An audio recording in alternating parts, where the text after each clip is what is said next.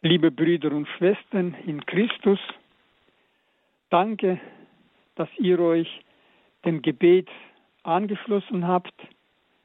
Danke, dass ich zusammen mit euch diesen Engel des Herrn beten durfte.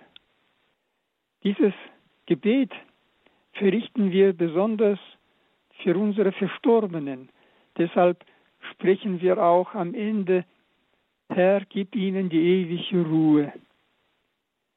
Im letzten Jahr betet die ganze Welt besonders um den Frieden.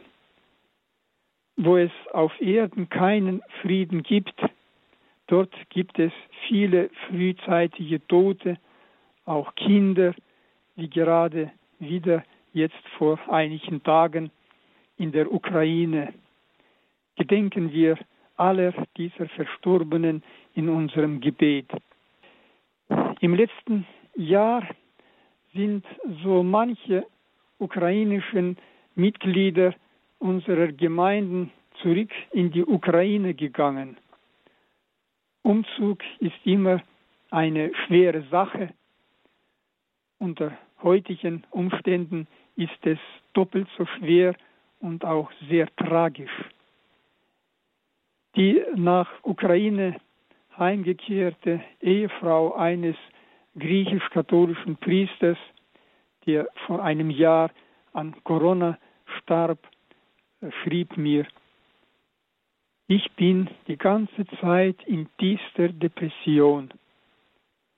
Darauf habe ich ihr geantwortet, wissen Sie, ich würde auch sagen, ich bin in tiefster Depression, aber nein, eher bin ich in der Versuchung zur Depression. In der Versuchung zur Depression von all dem, was heute geschieht, von der Ungewissheit, was morgen kommen wird. Wir dürfen aber nicht verzagen oder verzweifeln. Es ist eine Zeit der harten Prüfung. Es ist eine Zeit des Kampfes zwischen Gut und Bös und man muss standhaft bleiben. Liebe Brüder und Schwestern, es gab in der Geschichte der Menschheit immer wieder solche Zeiten der Prüfung. Die kurze Zeit der Prüfung hat dann Auswirkungen gehabt für Jahrzehnte oder sogar Jahrhunderte. Heute kann man sagen, wir alle sind in einer solchen Zeit angekommen. Und wir sind mehr als in gewöhnlichen, als in ruhigen Tagen aufgefordert, nach dem Willen Gottes zu suchen und keine Anstrengungen zu scheuen, um danach auch zu handeln. Tiefgläubige Menschen beten in der Zeit der Prüfung inständiger. Im Evangelium steht, dass Jesus hat im Ehegarten inständiger gebetet.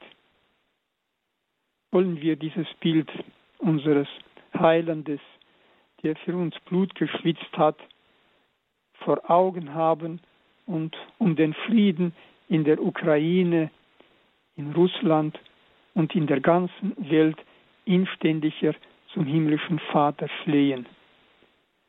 Und für die Verstorbenen beten wir auch immer, Herr, gib ihnen die ewige Ruhe und das ewige Licht leuchte ihnen. Herr, lass sie ruhen in Frieden.